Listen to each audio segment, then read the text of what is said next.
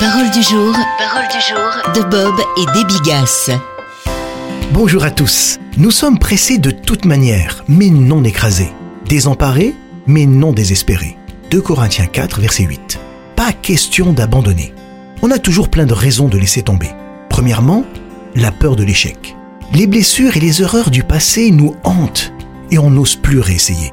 Il faut laisser tout ça de côté et avancer. Paul dit, je fais une chose. Oublions ce qui est en arrière et tendant vers ce qui est en avant. Deuxièmement, le qu'en dira-t-on La Bible dit la frayeur devant les hommes tente un piège. Proverbe 29, verset 25. Notre réaction face aux critiques est importante.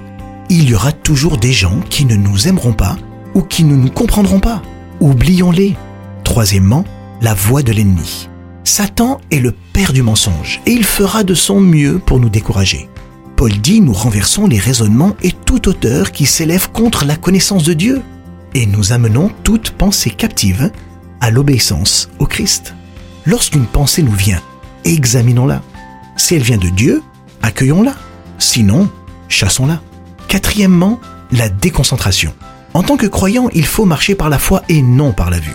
Chaque décision doit être prise en fonction de ce que Dieu dit et non en fonction de ce que nos yeux voient. Et enfin, cinquièmement, l'isolement. Quand les apôtres sont sortis de prison, ils sont retournés vers les leurs.